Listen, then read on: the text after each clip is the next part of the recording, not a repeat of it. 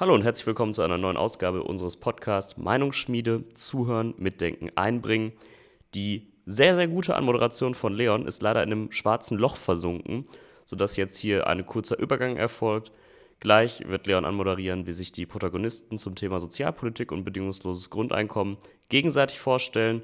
Und dann starten wir schon rein mit unserem Podcast. Wie immer habt ihr hier die Möglichkeit, unsere Referenten etwas anders kennenzulernen.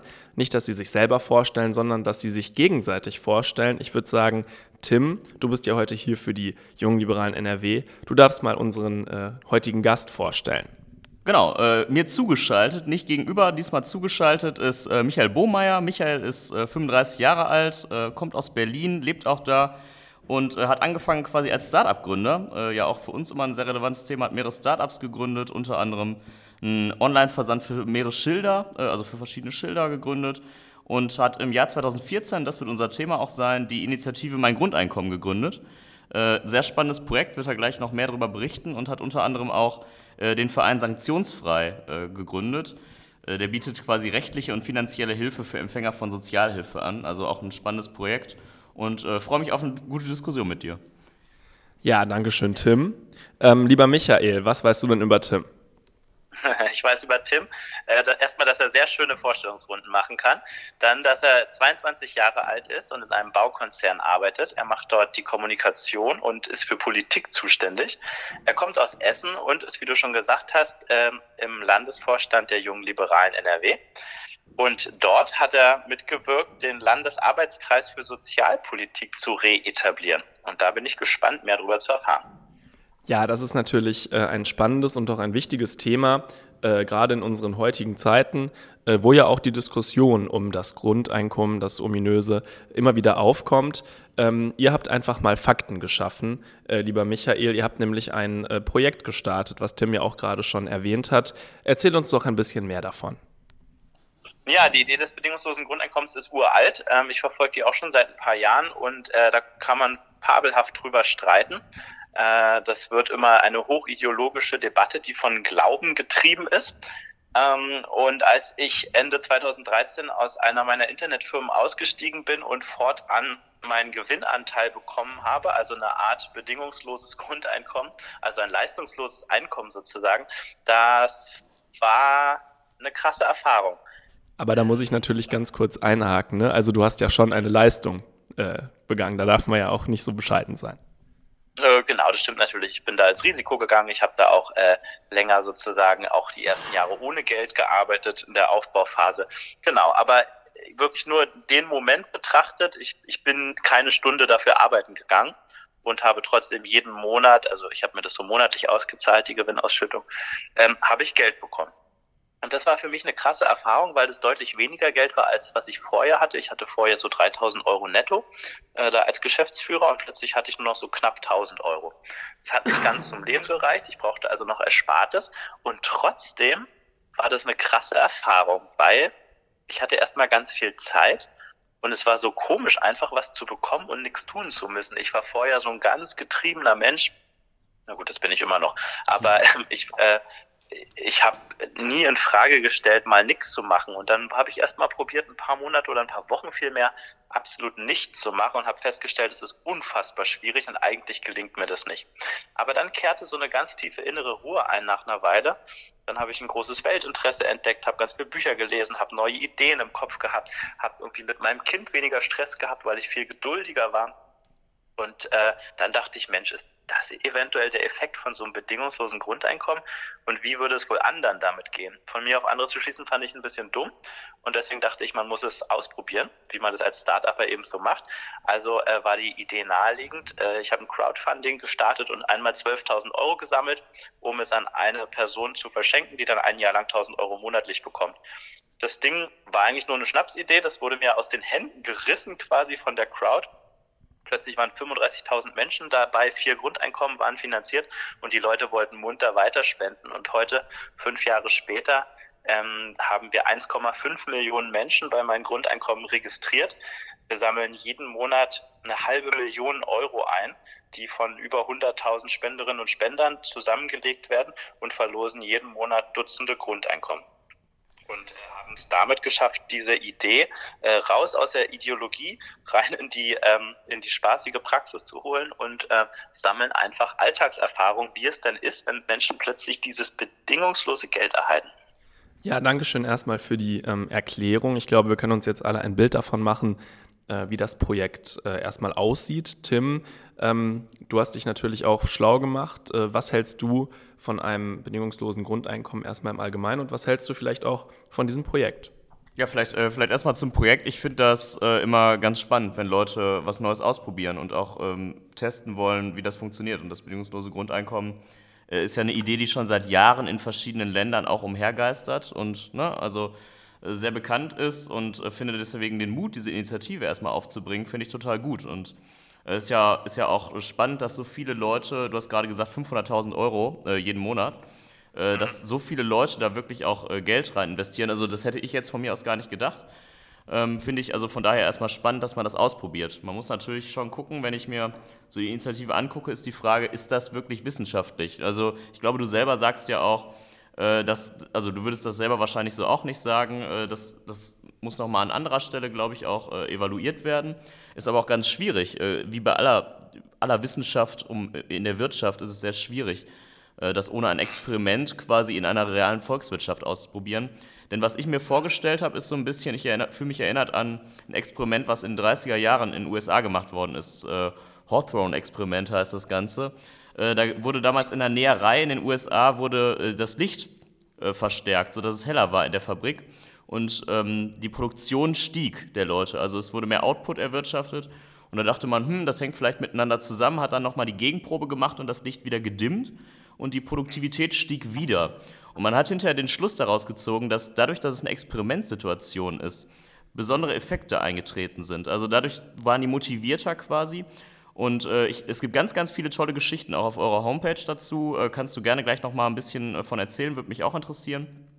Ähm, ich habe aber so ein bisschen das Gefühl, dadurch, dass du jeden Monat auch äh, oder dass du immer mal wieder gefragt wirst, was machst du mit dem Geld, ne, ist es ein anderer Effekt, als wenn das jetzt die reale Volkswirtschaft wäre und wir hätten seit 30 Jahren bedingungsloses Grundeinkommen. Ich glaube, da gäbe es schon viele Menschen, die das nicht so gut nutzen würden. Und deswegen, ähm, ja, lass uns gleich gerne Ergebnisse offen diskutieren. Aber ich bin vom Grundprinzip her müsste man mich noch sehr überzeugen, was das bedingungslose Grundeinkommen angeht. Auch wenn man fairerweise sagen muss, auch bei uns jungen Liberalen gibt es Leute, die dem gar nicht so abgeneigt sind. Es ist auch ein spannendes Thema bei uns. Ich würde schon sagen, die Mehrheit ist äh, tendenziell skeptisch. Äh, ich zähle mich dazu. Aber es gibt auch sicherlich Leute, die das ganz gut finden. Ja, danke schön Tim. Ähm, Michael, jetzt hast du von Tim natürlich die Kritik äh, gehört. Äh, das wäre erstens nicht so wissenschaftlich und er zweifelt auch an, dass die Erfahrungen, die man mit dem Projekt gemacht hat, ähm, übertragbar sind auf die Gesellschaft, wenn man ein richtiges bedingungsloses Grundeinkommen vom Staat hätte. Ähm, was sagst du dazu und kannst du uns vielleicht auch schon ein paar Erfahrungen einfach mal mitgeben, was ihr festgestellt habt, wie die Leute ihr Leben verändern, wenn sie ein Grundeinkommen bekommen? Ja, danke Tim. Also da gehe ich mit. Äh, tatsächlich ist das, was wir tun, noch relativ wenig wissenschaftlich. Also wir ähm, haben zwar derzeit eine Forschungs äh, mit dem mit der Humboldt-Uni Berlin zu laufen, wo wir so psychologische Fragen den Gewinnerinnen und Gewinnern stellen. Ähm, aber du hast natürlich vollkommen recht. Ähm, die Leute sind hier in einer besonderen Situation. Die werden von uns gefragt, die sind unter Beobachtung. Da kann man nicht ausschließen, dass es diesen Effekt des äh, sozial erwünschten Verhaltens gibt. Ähm, und das würde ich mir auch nie anmaßen zu behaupten, dass das, was wir da jetzt rausgefunden haben, dass das eins zu eins auf die Gesellschaft übertragbar ist. Ähm, das ist es nicht. Deswegen wollen wir im nächsten Jahr ein Pilotprojekt starten, wo wir einer größeren Gruppe Menschen äh, über mehrere Jahre Grundeinkommen auszahlen. Ähm, und das passiert dann auch unter Ausschluss der Öffentlichkeit. Also die Leute werden dann eben nicht porträtiert und in den Medien verwertet. Äh, und das wird von äh, einem renommierten Forschungsinstitut dann begleitet. Auch das wird uns nicht, wie jedes Experiment, äh, die Antwort geben, was es mit der gesamten Volkswirtschaft machen würde. Aber das ist eben schwer rauszufinden. Und ähm, ich würde sagen, es ist dann ein weiteres Puzzlestückchen, um rauszufinden, wie es sein könnte. So, äh, jetzt mal zu dem, was wir schon erlebt haben. Ähm, äh, bei uns haben schon fast 500 Menschen so ein Einjahresgrundeinkommen bekommen. Äh, und da waren erstmal die unterschiedlichsten Menschen dabei. Da ist ein Obdachloser dabei, da ist eine Millionärserbin dabei, da sind Hotelbesitzer, da sind IT-Unternehmer, Steuerberater aus München, eine Frau vom Land, die die CSU wählt und genau der deutsche Durchschnitt ist. Äh, da ist, ähm, da sind äh, hippe Berliner dabei, aber auch äh, ein paar Aussteiger. Ähm, also wirklich, ein Reichsbürger ist dabei. Äh, äh, wirklich, ist wirklich alles dabei. Völlig verrückt.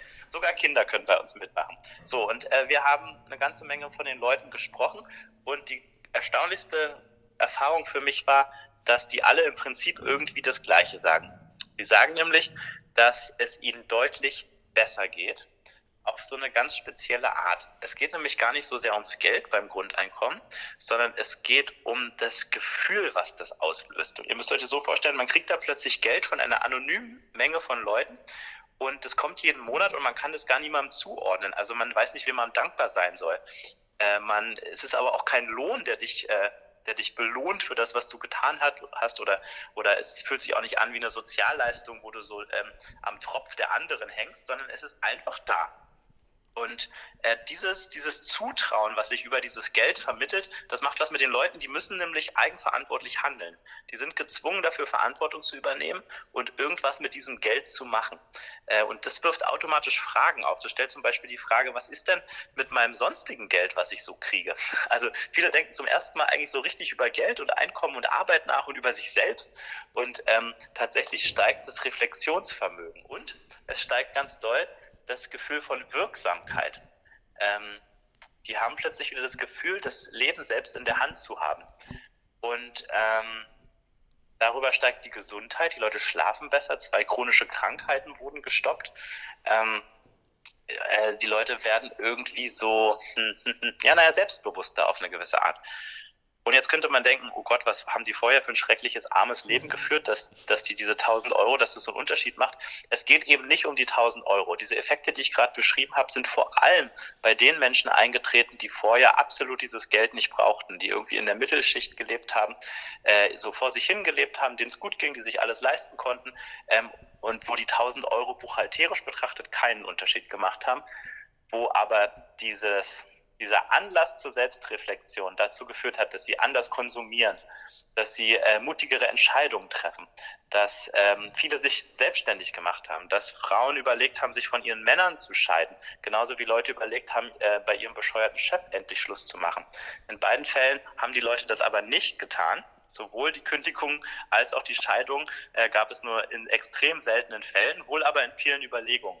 Mhm. Das liegt daran, dass wenn du plötzlich die Freiheit hast, Nein zu sagen, dann fühlt sich dein Ja ganz anders an. Dann hast du nämlich erstmals eine Verhandlungsposition. Dann gehst du mit einer anderen Haltung zum Job. Entweder du arrangierst dich damit und sagst, es ist alles nicht so wichtig, oder du diskutierst mit Chef oder Ehemann, oder, ähm, oder du machst eben dann doch Schluss. Das verändert was im dem Gefühl der Wirksamkeit. Und ich, meine These ist, dass das unsere Gesellschaft voranbringt. Weil naja, weil die Menschen ein bisschen Ressourcen bekommen zum Nachdenken, rauskommen aus ihrem Hamsterrad, äh, sozialeres Miteinander leben können und ähm, ich glaube auch produktiver arbeiten können, weil die Menschen berichten, es ist mitnichten so, dass sie aufhören würden zu arbeiten, äh, das ist eigentlich wie in allen Grundeinkommensexperimenten weltweit. Äh, die Menschen arbeiten nicht weniger, sondern im Gegenteil, sie berichten uns, dass sie produktiver sind und dabei weniger Stress haben, weil es sich eben selbstbestimmter anfühlt. Und mein letzter Punkt dazu ist, äh, ich glaube, dass wir in unserer Wachstumsgesellschaft so peu à peu an die Grenzen kommen, wo durch mehr Geld unser, unser Wohlbefinden noch steigt. Und ich glaube, dass wir, ohne dass wir mehr Geld ausgeben als Staat, ähm, das Wohlbefinden der Leute noch maßgeblich steigern könnten, wenn wir eben den Zusatz der Bedingungslosigkeit anfügen würden, wenn wir erkennen, dass Geld neben dem, dass man sich davon was kaufen kann, auch emotional was mit den Menschen macht, durch die Art und Weise, wie es ausgezahlt wird. Also ich glaube auch, äh, ich würde dir, um, direkt zu antworten, sorry, sorry Leon, äh, um dir vielleicht direkt darauf zu antworten, ich glaube auch, dass äh, das Geld da auf jeden Fall einen großen, großen Effekt hat. Und da sind viele Wörter gefallen, äh, die wir, glaube ich, auch als Julis immer ganz spannend finden. Eigenverantwortung, äh, Wachstumsgesellschaft etc. Ähm, ich kann vielleicht auch einfach mal äh, von, mir, von mir berichten, Stichwort auch bedingungsloses Grundeinkommen oder Einkommen. Äh, ich komme beispielsweise auch aus einer Familie, äh, die nicht so extrem reich ist und ähm, bin der Erste in, meinem, in meiner Familie, der Abitur gemacht hat, der studiert hat, äh, der quasi auch ein duales Studium hier angefangen hat bei dem Unternehmen, wo ich jetzt arbeite. Und für mich war das wirklich das Größte, dass ich von dem Geld, was ich selber verdient habe, also wo ich selber für gelernt habe all die Jahre und ne, gearbeitet habe, dass ich von dem Geld mir später äh, mein eigenes Auto kaufen konnte. Und äh, das, war, das war ein ganz besonderer Moment. Und ähm, ich glaube zum Beispiel auch, dass, also ich bin der festen Überzeugung, und das ist wirklich eine Grundhaltung, weshalb ich auch ähm, ja, mit der FDP sympathisiere, äh, dass, ich, dass ich glaube, dass, dass es in Deutschland besser möglich sein muss, Aufstieg zu erreichen, aus eigener Kraft und dass man, äh, dass man, äh, dass quasi Sozialpolitik äh, nicht so sein sollte, dass man mit der Gießkanne ähm, Geld verteilt, wie es das bedingungslose Grundeinkommen möchte. Und ich möchte gar nicht die vielen Beispiele äh, schlecht reden, aber ich bezweifle, dass das das Allheilmittel ist für so vieles. Also es wirkt natürlich so, als, als wäre von der Gesundheit äh, bis hin äh, zu privaten Faktoren ähm, das, das Allheilmittel. Das erstmal bezweifle ich das, das in der Breite, dass es in jedem Fall so ist. Äh, und auf der anderen Seite denke ich auch, dass für ganz viele Probleme, die du angesprochen hast, auch andere Sachen ähm, da eingreifen können. Ich glaube zum Beispiel bei Sozialpolitik, wenn wir darüber reden, äh, dann dürfen, also bei, dem, bei der Wichtigkeit, die Sozialpolitik hat, bei dem Faktor, der das für einen Haushalt hat beim Staat, dann muss so ein Experiment, wenn ein bedingungsloses Grundeinkommen irgendwann mal tatsächlich gestartet werden würde, dann müsste das sitzen. Äh, also, es gibt, äh, ne, also es gibt keine Möglichkeit, dass man, dass man einen großen Fehlschlag, ähm, der, der sehr teuer ist und der wirklich keine guten Effekte hat. Äh, das ist ein großer, also das Risiko darf man halt nicht eingehen. Und äh, ja, äh, von daher bin ich da noch eher skeptisch, aber ich sehe schon, Leon, du möchtest die nächste Frage stellen. Genau, daran anknüpfend. Du hast auch eine Frage gleich, Michael, dann lasse ich dich dir doch mal stellen. Äh, äh, Tim, mich interessiert, warum du das Beispiel mit dem erstes Geld verdient und Stolz und eigenes Auto kaufen gerade angeführt hast. Was war das Argument dahinter? Ja, mich, äh, also ich, ich glaube, ähm, also dass diese, dass diese eigene Leistung, die ich da verbracht habe, dass die besonders zu dem geführt hat, äh, dass, ich, dass ich Eigenverantwortung besonders gespürt habe, dass ich gemerkt habe, ich kann, äh, ich kann das selber erreichen und äh, dass ich eben nicht Geld noch von einer externen, äh, entweder von einer anonymen Person oder vom Staat benötigt habe, um quasi zu diesen Gedanken zu kommen. Ich kenne auch viele Leute, denen es ähnlich geht, die diesen Anschub nicht gebraucht haben und für die das auch eine Motivation ist, äh, aus eigener Arbeit quasi voranzukommen. Ähm, das war so ein bisschen der, der Punkt dahinter habe ich mir schon gedacht. Cool, dann, äh, wenn ich darauf kurz mal was sagen darf, äh, ähm, danke für das schöne Beispiel, weil ich glaube, das haben ganz viele Menschen dieses Gefühl. Und dann ähm, quasi, ich, ich kenne das auch, man, man hat sich was erarbeitet, man hat dafür Schweiß gelassen, man hat es quasi geschafft auf eine gewisse Art und Weise in der Gesellschaft. Und dann fühlt es sich unfair an, wenn andere jetzt plötzlich vom Staat äh, irgendwie kostenlos das kriegen, ohne sich angestrengt zu haben. Ähm, dazu zwei Sachen. Das eine ist, Grundeinkommen wäre ja für alle, also auch für dich. Und du sagst, du kommst aus einem Haushalt, der nicht so viel ähm, finanzielle Mittel hatte, dann wäre das vielleicht einfacher gewesen am Start. Vielleicht hättest du mit weniger Geldsorgen noch bessere Entscheidungen treffen können. Ähm, und quasi da, dafür müsstest du in Kauf nehmen, dass andere eben diesen Startvorteil genauso haben wie du. Es ist dann eben relativ betrachtet weniger Vorteil. Es ist mehr, mehr Chancengleichheit tatsächlich. Und das Zweite ist, und das ist mir eigentlich noch wichtiger, äh, Grundeinkommen und der Leistungsgedanke widersprechen sich überhaupt nicht. Im Gegenteil.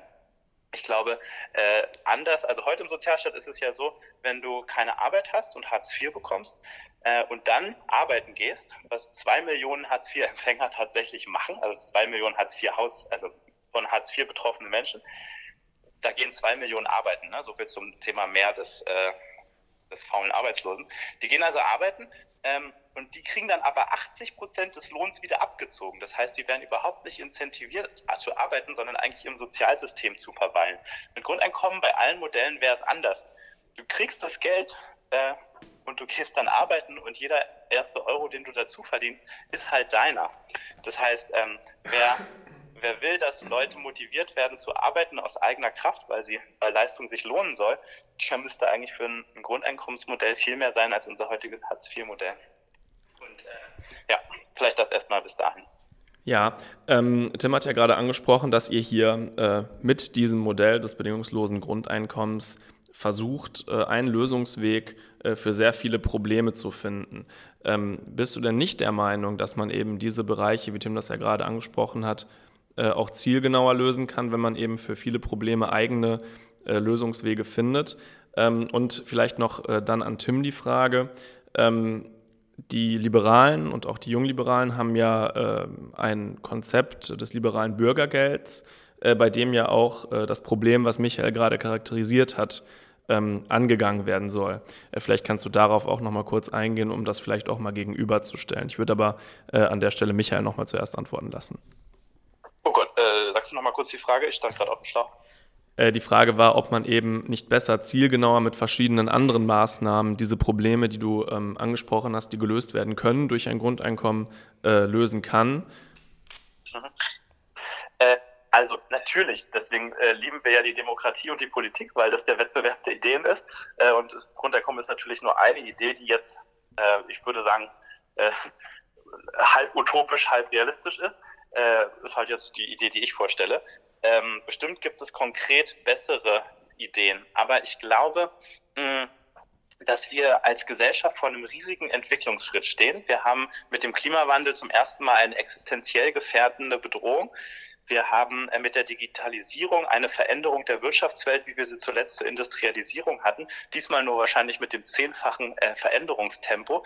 Wir haben eine auseinanderklaffende Gesellschaft. Wir haben autoritäre Regime überall und wir haben auch durch den Wegfall von ja, klassischen Sozialstrukturen ein großes Problem der Einsamkeit. Wir haben ähm, 50 Prozent der Deutschen, die Burnout gefährdet sind. All diese Faktoren sorgen für einen hohen Druck im Kessel in dieser Gesellschaft. Und ich sehe nicht, dass die Politik ähm, dafür wirklich allumfassende Konzepte hat.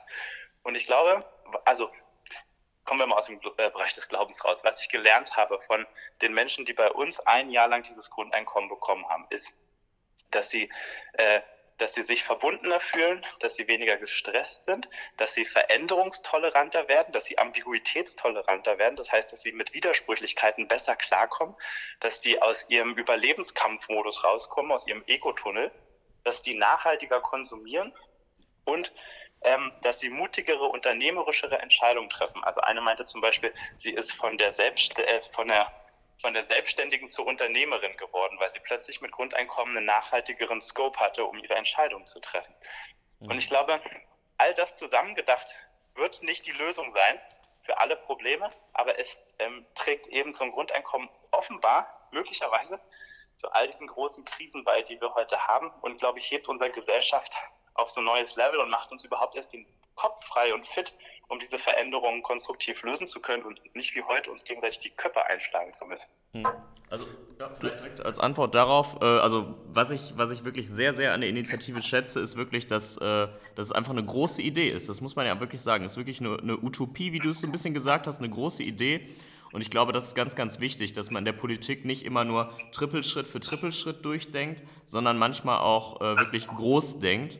Äh, und das haben wir bei unserem letzten Landeskongress zum Beispiel auch gemacht. Wir hatten einen Leitantrag, wo wir quasi Agenda 2035, ne, wo wir gesagt haben, nicht immer nur äh, gucken, was nächstes Jahr und immer nur kleine Schritte machen, sondern vielleicht auch mal wieder eine Agenda aufstellen. Also das, das finde ich wirklich gut. Äh, was ich in der Sozialpolitik tatsächlich auch unterstreichen würde, was Michael gesagt hat, sind die Zuverdienstgrenzen. Ich finde, das ist, dass es aktuell überhaupt nicht gut läuft. Wenn jemand etwas leistet, und das sind nicht nur die Leute in der Mittelschicht und der Oberschicht, sondern die Leute gerade, die sich aus Sozialhilfe herausarbeiten möchten beispielsweise und sich da etwas hinzuverdienen, dann müssen die auch mehr davon behalten. Es gibt jetzt schon Konstellationen, wo man mehr arbeitet, aber weniger Geld letztlich herausbekommt. Und ich glaube, einen größeren Schlag ins Gesicht kann es kaum geben. Und du hast es gerade gesagt, 80 äh, Prozent werden zum Teil ähm, äh, werden zum Teil einem weggenommen, wenn man etwas hinzuverdient. Ähm, äh, äh, genau. Äh, und äh, ja, wir als, äh, wir als FDP haben da auch Modelle äh, aufgestellt, dass wir sagen, wenn man quasi von 100 bis 400 Euro sich Sachen hinzuverdient, soll man 80 Prozent behalten dürfen. Ähm, und wenn man zwischen 400 bis 700 Euro hinzuverdient, dass man 70 Prozent davon behalten darf. Also so ein deutlicher Paradigmenwechsel in dem Bereich, dass wenn man etwas hinzuverdient, dass man das auch behalten darf. Und das liberale Bürgergeld umfasst ja noch mehr. Es ist ja auch, äh, das, das, es gibt ja viele verschiedene Sozialleistungen, die da äh, zusammengeführt werden, ALG 2, Wohngeld, Kindergeld und wir möchten das bündeln, quasi da auch so ein bisschen Bürokratie äh, abbauen und es für alle Beteiligten etwas leichter gestalten und dann die Kapazitäten nutzen, um möglicherweise auch Leute besser zu coachen. Also mit dem Personal, was möglicherweise auch zur Verfügung steht, äh, Leute besser zu begleiten und sie besser in den Arbeitsmarkt einzuführen. Es gibt äh, in Berlin wird gerade äh, sowas ähnliches wie das bedingungslose Grundeinkommen, du würdest wahrscheinlich auch sagen, sehr weit entfernt noch von dem Grundprinzip, ja. äh, probiert. Und das wirkt für mich so ein bisschen so, man gibt den Leuten die Möglichkeit, äh, sich in den zweiten Arbeitsmarkt einzugliedern und bezahlt das dann einfach besonders. Äh, anstatt dass man wirklich ihnen die Chance gibt, sich in den ersten Arbeitsmarkt einzugliedern. Und ich glaube, wenn wir von Aufstieg sprechen, dann müssen wir über ganz viele Maßnahmen sprechen. Äh, ich glaube, Bildung ist da zum Beispiel auch ein Riesenaspekt, äh, den man, den man da noch erwähnen muss. Wir haben uns jetzt auf unserem Landeskongress dafür ausgesprochen, äh, dass wir die Kita vorschulähnlicher gestalten wollen, dass wir da sagen, Beitragsfreiheit ist schön und gut, aber wir möchten vor allem die Qualität steigern. Wir möchten eben nicht, dass, wie manche Leute das sagen, dass der Grundschuleinstieg verspätet stattfindet, weil Sprachbarrieren da sind, sondern wir möchten das wirklich frühzeitig effizient angehen damit man dann auch mit, möglicher, mit möglichst hoher Chancengleichheit äh, in, die, in die Bildungskarriere richtig reinstarten kann und dann quasi aus eigenem Antrieb so viel erreichen kann äh, oder das erreichen kann, was man möchte im Idealfall. Also sei der, äh, sei der Herrscher deines eigenen Lebens so ähnlich. Also das, äh, das sind sicherlich Aspekte, die da auch noch eine ganz große Rolle spielen. Und äh, du hast gesagt, die Digitalisierung wird die Arbeitswelt enorm verändern. Und äh, ich glaube, es wird, es wird nicht so schlecht, wie viele das denken. Ich glaube, dass die Arbeitswelt große Sprünge machen wird. Ähm, wenn ich mir jetzt angucke, allein in meinem Unternehmen, das ist, ist ja bei vielen anderen auch, wie viel Homeoffice möglich ist, dass ich, auch Stichwort Klimawandel, dass man theoretisch in ganzen äh, Berufsgruppen, auch äh, das digitale Bürgeramt, was wir oft ansprechen, dass man komplett von zu Hause arbeiten kann, äh, was, glaube ich, auch viel Stress minimiert für viele Leute, gerade auch für Leute mit Kindern, ähm, dass, man, dass man quasi Kinderbetreuung zu Hause auch noch möglicherweise besser damit vereinbaren kann. Also es gibt schon sehr, sehr viele Chancen und ich glaube, dass man äh, auch ohne, ohne deinen Vorschlag äh, da sehr viel erreichen kann. Aber wie gesagt, äh, die grundsätzliche Idee, groß zu denken, die finde ich sehr gut. Ja, lieber ähm, Michael, oder wolltest du darauf noch direkt eingehen? Ach, ich könnte tausend Sachen sagen. Ich habe eine Sache zu sagen und noch zwei Fragen. Das eine ist äh, ja Digitalisierung. Ich glaube auch nicht, dass das Ende der Arbeit vor unserer Tür steht. Das hat man immer gedacht, aber das, äh, das wird nicht kommen durch die Maschinen. Ähm, aber wir haben tatsächlich ein paar Transformationsprobleme. Also es gibt eine Million Menschen in Deutschland, die hauptberuflich äh, Kraftfahrzeuge steuern. Und ich würde jetzt mal sagen, in 20 Jahren spätestens äh, gibt es das selbstfahrende Autos, was effizienter und ohne Streik- und Urlaubsansprüche viel besser fährt diese eine Million Menschen, die wird man nicht von heute auf morgen zu Grundschullehrern umerziehen. Äh, und wahrscheinlich wird es auch dann in sehr schnellem Tempo gehen. Äh, was macht man mit denen? Also will man wirklich eine Gesellschaft, wo diese eine Million Menschen mehr dann in einem doch relativ demütigen Sozialsystem stecken? Äh, oder will man denen sagen, hier hast du Geld an die Hand, du weißt am besten, was du kannst, probier dich mal aus. Wir lassen dich mal in Ruhe und bieten dir Förderungsmöglichkeiten und machen dir aber keinen Druck. Wir wissen aus der Gehirnforschung, ähm, Lernen und Veränderung geht am besten dann, wenn man in, einer, in, einer sicheren, in einem sicheren Umfeld ist, und das wäre halt das Grundeinkommen für die gesamte Gesellschaft. Ich glaube, das ist so eine Art BAföG für diese für die ganze Gesellschaft, für diese Umschulung, die einfach kollektiv jetzt ansteht. Und die zwei Fragen, die ich an dich habe und das Konzept des liberalen Bürgergeldes ist, wie sieht es mit Sanktionen aus? Also kann mir das Geld gekürzt werden, wenn ich in irgendeiner Form nicht spure? Und die zweite Frage ist, wie ist es mit der Bedürftigkeitsprüfung? Also wer hat Zugang zu diesem Geld? Ja, lieber Tim, ist der ähm, Vorschlag des BAföGs für die Gesellschaft, wie es gerade ähm, bezeichnet wurde, zielgenau genug? Äh, ich glaube, dass, äh, dass der Begriff BAföG gar nicht so schlecht ist. Äh, in dem Sinne, als man, als ganz viele Leute vor die Situation gestellt werden, sich weiterzuentwickeln und weiter zu qualifizieren. Also Michael hat vollkommen recht. Es wird Leute geben, die auf Basis der Digitalisierung ihren Job verlieren. Das ist nicht so, wie es vorhin so ein bisschen anklang, dass man über so eine Klippe tritt und von heute auf morgen sind alle arbeitslos. So wird es nicht sein. Und ich glaube, das wird sich auch noch mehr abzeichnen bei gewissen Berufsbildern. Und dann ist die Situation, die du beschrieben hast, der Sicherheit ist in keinem Fall gegeben. Also egal, äh, ob ich ein bedingungsloses Grundeinkommen erhalte oder nicht. Äh, vor allem muss es ja auch in einer gewisse, gewissen Höhe vorhanden sein. Das muss man sich auch erstmal leisten können vom Haushalt her. Äh, wird es auf jeden Fall Veränderungen geben. Ist ganz klar, dass man den, wenn man einen Beruf ausgeübt hat und den über Jahre macht und sich dann etwas verändert, dass es immer eine Unsicherheitssituation ist und dass es immer sehr schwierig ist. Und ähm, ich glaube, dass wenn man den Leuten eine andere Sicherheit gibt, indem man sagt, äh, es gibt BAföG-Möglichkeiten für Qualifizierungskurse, für äh, Umschulungen etc. Äh, auch quasi, wenn man in der Mitte seines Lebens steht, nicht nur zur Studentenzeit, Midlife BAföG wird das gerne auch genannt, dann sind wir da einen großen Schritt weiter. Und wir als Julis haben auch gesagt, wir würden gerne ähm, den Bildungsurlaub finde ich übrigens auch ein ganz schlimmes Wort, weil, er, weil das auch so ein bisschen dafür sorgt, glaube ich, dass das in Unternehmen äh, weniger wahrgenommen wird und weniger respektiert wird. Also dass man Hemmungen hat, das zu nehmen, dass wir das in Bildungszeit umbenennen und dass wir sagen, in NRW sind es aktuell fünf Tage pro Jahr, dass wir sagen, äh, alle zwei Jahre hat man 15 Tage Zeit äh, und der Arbeitgeber hat da auch keinen äh, Einfluss drauf. Das heißt, in dem Sinne äh, in dem Sinne keinen Einfluss darauf, dass wenn ich mich qualifiziere, auch für Skills, die jetzt nicht hundertprozentig mit meinem jetzigen Job ausschließlich äh, notwendig sind, dass, äh, dass ich trotzdem diese Kurse besuchen darf und mich dann doch umschulen kann. Und ich glaube, dass gerade Quereinstiege uns in einer gewissen Form sogar gut tun würden. Äh, du hast den Bildungsbereich anges angesprochen. In, vieler, in vielen Bereichen haben wir einen Lehrermangel. Und äh, wir haben das auch Know-how-Pendler genannt. Also Leute, die in der Wirtschaft beispielsweise äh, erfolgreich sind, dass die äh, auch die Möglichkeit haben, parallel zu ihrer Tätigkeit äh, an Schulen einzelne Kurse, zum Beispiel einen Chemie-Leistungskurs oder so, zu unterrichten und dann die Expertise äh, damit einzubringen, vielleicht gemeinsam mit einem anderen Lehrer. Also ich glaube auch, dass, äh, dass ohne bedingungsloses Grundeinkommen die Möglichkeit, sich umzuqualifizieren, durchaus gegeben ist. Und es wird Umbrüche geben in, diesem, in der Arbeitswelt, es werden aber auch ganz viele andere Jobs entstehen. Und es ist ganz klar, dass man nicht aus jedem Fernkraftfahrer einen Quantenphysiker äh, machen kann. Das möchten die Leute ja auch nicht, aber es wird auf jeden Fall, äh, ich, ich glaube auf jeden Fall nicht, dass wir in eine Situation kommen, wo äh, Massenarbeitslosigkeit aufgrund der Digitalisierung äh, ansteht. Also da bin ich nicht so pessimistisch. Und du hast noch zwei Fragen gestellt. Ähm, sanktioniert werden äh, soll auch nach unserem System. Ich halte das äh, sogar auch für, also ich halte das für absolut richtig.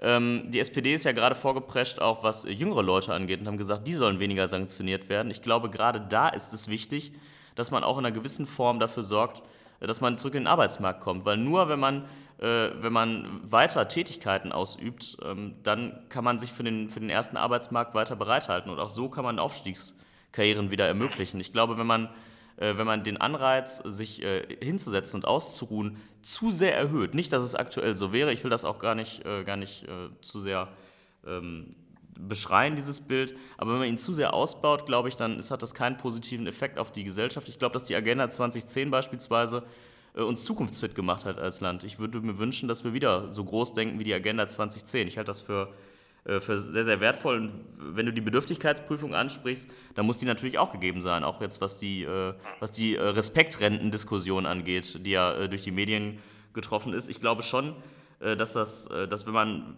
wenn der Staat einem unter die Arme greifen soll, was auch vollkommen gut ist, dass es das gibt, dann äh, soll das auch die Richtigen treffen. Und ich glaube, dass es Konstellationen gibt, und das ist ja auch durch die Medien gegeistert bei der ganzen Diskussion, dass es Konstellationen gibt, wo diese Bedürftigkeitsprüfung auch richtig und wichtig ist und quasi auch dem Steuerzahler so auch Geld erspart in gewisser Form. Ja, Michael, was hältst du von der Bedürftigkeitsprüfung? Ja, also genau, das kann man so sehen. Viele sehen das ja so. Ähm, ich äh, ich glaube, ja, äh, tatsächlich hat wahrscheinlich die Agenda 2010 mit ihrem einfach äh, den Gürtel enger schnallen, also quasi die Leute bis auf Null kürzen dürfen, wenn sie Maßnahmen nicht annehmen oder Weiterbildung nicht annehmen. Dieses quasi Damoklesschwert, was über der Verhandlung zwischen Jobcenter und ähm, Hartz-IV-Empfängern schwebt und die Leute gefügig macht, hat natürlich dazu geführt, dass wir ähm, kurzfristig Niedriglohnbeschäftigung erzeugt haben, die Deutschland tatsächlich äh, europaweit äh, konkurrenzfähig gemacht hat. Und das hat natürlich auch europäische Auswirkungen, da müssen wir jetzt nicht diskutieren. Da kann man darüber streiten, ob die gut waren oder schlecht. Ähm, aber ich glaube, dass das gesellschaftliche Folgekosten hat. Also ähm, wir haben tatsächlich die Beschäftigung, die durch die Hartz-IV-Maßnahmen geschaffen werden, die sind nicht nachhaltig, die sind nicht gut bezahlt, das sind keine befriedigenden Jobs in der Mehrheit. Und ähm, das macht was mit den Menschen, das macht was mit der Gesellschaft. Das sorgt für, ja, auch für eine gesellschaftliche Stigmatisierung. Und ich glaube, das ist der größte Trick beim Grundeinkommen und auch das, was am schwierigsten zu denken ist, dass es eben äh, für alle ist. Es also, ist so verdammt schwer sich vorzustellen, aber jeder kriegt es erstmal. Das heißt, du löst einen wesentlichen Mechanismus unserer, ja, unser, unser, unserer äh, Gesellschaft eigentlich auch, nämlich dieses Who's in, Who's out. Also du, du ähm, entziehst der Stigmatisierung den Nährboden. Du sagst nicht mehr, du, du zahlst und du kriegst und deswegen muss derjenige, der kriegt, nach der Pfeife dessen tanzen, der bezahlt, sondern alle kriegen es und alle tragen zur Finanzierung bei. Äh, das, ist, das ist schwer zu denken, aber ich möchte vielleicht nochmal den, den, den, den, das Denken erweitern, indem ich euch sage, ich glaube, es gibt heute schon ein Grundeinkommen in Deutschland. Also wir haben ja Hartz IV. Da ist ähm, mit Krankenkasse, Miete, dem Regelbeitrag sind es bei einem Single-Haushalt ziemlich genau 1000 Euro im Durchschnitt. Das Problem ist nur, es ist eben A, äh, nicht bedingungslos, das heißt, es kann dir gekürzt werden. Da äh, haben wir gerade das Verfassungsgerichtsurteil gehabt, dass das jetzt nicht mehr so weit gekürzt werden darf. Und in diesem Urteil steht auch drin, dass es wissenschaftlich nicht bewiesen ist, dass das Strafen, also das Kürzen dieser Leistung, irgendeinen Effekt auf den Arbeitsmarkt hat. Also das ist, halt, das ist ein Überbleibsel aus der Industriegesellschaft, ein, ein, ein Relikt der schwarzen Erziehung, die sagt, äh, quasi, wenn du nicht spurst, dann gehst du ohne Armbrot ins Bett. Ich glaube, das ist nicht mehr zeitgemäß. Ähm, und die zweite Sache ist die fehlende Voraussetzungslosigkeit. Ähm, ich glaube, es wäre clever, wenn wir allen Menschen in Deutschland ein bedingungsloses Hartz IV am Monatsanfang auszahlen würden. Ähm, und dann für alle die, die es nicht brauchen, erst am Monatsende über die Steuern wieder einkassieren. Das Witzige ist, wir machen genau das eigentlich schon. Ihr kennt bestimmt den Einkommensteuerfreibetrag. Jetzt wird es ein bisschen kompliziert, kurz aufpassen. Der liegt bei 8000 noch was Euro. Das ist also der Betrag, unter dem man nicht besteuert, also der nicht von der, der nicht besteuert wird. Also das ist das Existenzminimum, der ist an Hartz IV gekoppelt. Ähm, jetzt ist es so, dass man dieses Geld einfach, also diesen Freibetrag einfach streichen könnte, diese Steuererleichterung streichen und das exakt gleiche Geld, äh, was der Staat damit einnehmen würde, einfach den gleichen Menschen am Monatsanfang auszahlen würde als Vertrauensvorschuss. Dann hätten alle Menschen ein paar hundert Euro Grundeinkommen am Monatsanfang, mit denen sie arbeiten könnten. Wenn sie nicht es schaffen, innerhalb von diesem Monat äh, weitere Einkommen zu generieren, dann dürfen sie das Geld behalten. Wenn sie es schaffen, dann versteuern sie es genauso wie jetzt. Okay, Besteuerung ist an der Stelle, glaube ich, äh, auch ein gutes Stichwort und auch äh, vorhin hast du von der Grundeinkommen ist nicht mehr Geld, sondern es ist vor allem eine Steuerumdrehung. Es geht weg von der misstrauischen ähm, Belohnen- und Bestrafen-Logik, die im Nachhinein abrechnet, hin zu einem Vertrauensvorschuss, wo du das exakt gleiche Geld vorab bekommst. Und ich glaube, dass das psychologisch einen riesigen Unterschied macht, in dem ganz viel Wachstumspotenzial steckt. Okay, aber nochmal, ähm, es wird ja, glaube ich, äh, von verschiedenen Punkten auch ausgegangen. Ne? Wir haben ja gerade viel über die Gesellschaft gesprochen und um Stigmatisierung. Ähm, da gehört sicherlich auch dazu, dass all das Geld, äh, was da verteilt werden soll, ob es als Vertrauensvorschuss oder wie auch immer bezeichnet werden soll, äh, von irgendjemandem erwirtschaftet wird. Ähm, dazu vielleicht zwei Fragen. Glaubst du auf der einen Seite, lieber Michael, aber auch lieber Tim, glaubt ihr, dass die Stigmatisierung äh, dadurch vielleicht auch stärker werden kann, weil es viele Leute geben wird, die sagen, warum bekommen äh, eben alle Menschen jetzt dieses Geld, was ich erarbeite und nicht jeder erarbeitet eben so viel, dass es da sich auch äh, rechnen würde oder auch fair wäre? Äh, das ist die eine Frage. Und auf der anderen Seite, ähm, wie passt das eigentlich in äh, das Bild äh, von Gerechtigkeit, aber auch äh, in das Bild äh, dessen, dass eben jeder Mensch äh, in Deutschland, der Steuern bezahlt, ja auch möchte, dass damit gut umgegangen wird. Ich, ich würde vielleicht als erstes direkt darauf antworten, weil ich glaube, dass ich auch die äh, mit den größten Kritikpunkt am bedingungslosen Grundeinkommen, dass es wirklich jeder bekommt. Ähm, und ich, ist, da, da habe ich auch noch keine richtig gute Antwort drauf gehört. Also viele Leute sagen immer, ja, der Millionär, der würde das ja vermutlich eh spenden, aber das Geld ist auch erstmal, ne, also das ist auch erstmal eine Ausgabe, eine fix. Steuern, das ist wieder weg. Also der, die meisten Menschen mit Grundeinkommen haben nicht mehr Geld in der Tasche. Die ganz armen, die haben je nach Modell äh, ein bisschen mehr und die ganz Reichen haben ein bisschen weniger. Da gibt es von allen Parteien Konzepte, aber es geht nicht um mehr Geld, es geht um mehr Sicherheit. Die unteren 1000 Euro sind nicht angreifbar. Ja, ich finde es, genau, also es, spricht ja schon eigentlich auch für unser Steuerkonzept, äh, dass, dass, man, dass man mehr Geld bekommt und trotzdem am Ende kaum noch mehr in der Tasche hat. Also das ist ja eigentlich, da reden wir ja nicht nur über die Millionäre, sondern da reden wir auch über diejenigen, äh, die gerade so Spitzensteuersatz zahlen, das beginnt ja schon relativ früh bei uns. Also ich sehe da, ich da äh, keinen Vorteil drin, sondern eher einen Nachteil, dass es wirklich äh, nahezu jeder bekommt. Und wie gesagt, viele Leute sagen dann immer, ja, die würden dann eh das spenden oder da was Wohltätiges mitmachen. Ich glaube auch, dass die Leute, die sehr viel verdienen in Deutschland, dass die da sehr gut mit umgehen, dass die vor allem auch oft Arbeitsplätze zum Beispiel ähm, zum, sichern und damit auch die Entlohnung von ganz vielen anderen quasi sicherstellen und ganz viele Existenzen äh, in Deutschland auch äh, sichern. Und äh, ich würde sogar dann eher ansetzen, wenn du schon Steuerkonzepte ansetzt, da vielleicht auch für eine Entlastung zu sorgen. Also ich glaube, ähm, ne, du hast gesagt, am Ende des Monats versus am Anfang des Monats, da sehe ich gar nicht den großen Unterschied. ehrlich gesagt, ich glaube, auch da gibt es eine Belohnung und eine Bestrafung.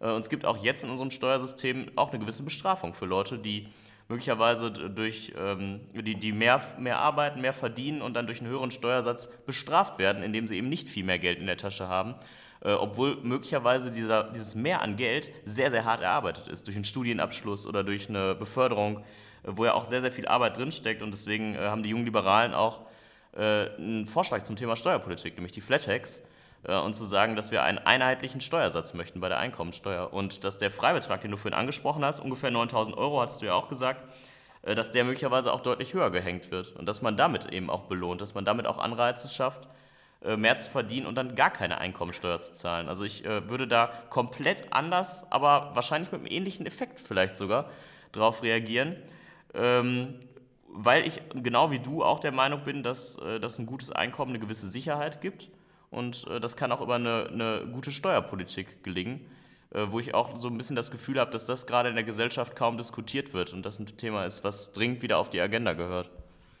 Ja, Michael. Hm. Hm. Ja, also das ist ein großes Thema. Ähm, ich glaube, ah, ich habe so viel dazu zu denken.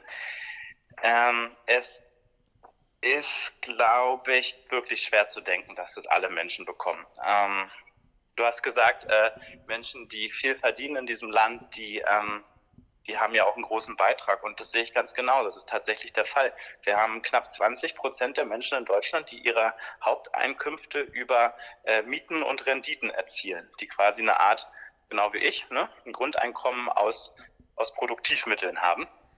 Und äh, die sind ja nicht faul geworden. Kann man denen ja wirklich nicht vorwerfen. Also je mehr die haben, desto beschäftigter sind die ja, obwohl sie es nicht fürs Geld tun, sondern weil sie es tun, weil sie Lust haben beizutragen, weil sie Lust haben zu leisten.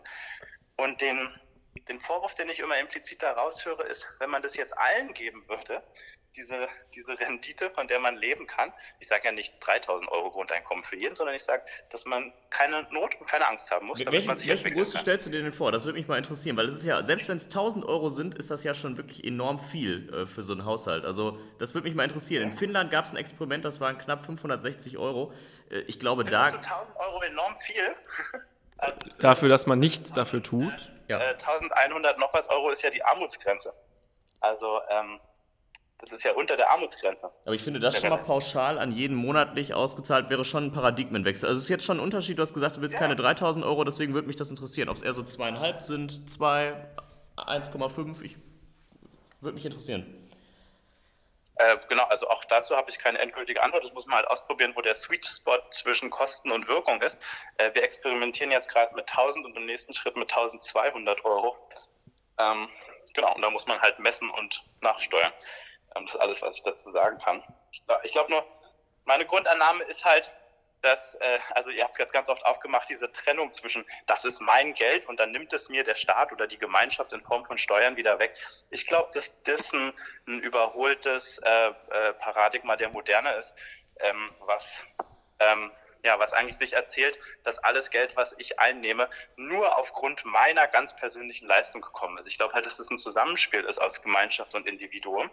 Und, ähm, und deswegen ist es, glaube ich, die beste Investition, die ein Staat tun kann, ist, äh, statt er irgendwelche Autobahnen baut, die nur ein Teil haben will, oder riesige Großprojekte und Flughäfen, ähm, dass er einfach das Geld den Menschen gibt, die das Beste daraus machen können und die am eigenverantwortlichsten damit umgehen können, nämlich den Menschen selbst. Ja, glaubst du denn? Da ich einmal äh, gerne direkt, äh, direkt darauf antworten. Äh, also ich glaube auch, dass es äh, wichtig ist, gewissen Menschen unter die Arme zu greifen. Deswegen bin ich extrem dankbar, dass wir in einem Land leben mit einem funktionierenden Sozialstaat. So würde ich das schon sagen. Manche würden das vielleicht bezweifeln und ich würde auch Steuern nie im Grundsatz in Frage stellen. Das ist, glaube ich, ganz wichtig.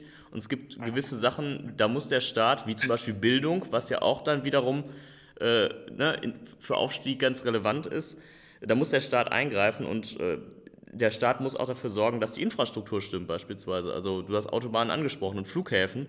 Da ist auch noch viel Luft nach oben, wenn man sich äh, Berlin anguckt und ähnliches. Also auch da gibt es viel Optimierungsbedarf, um gut mit Steuergeldern umzugehen.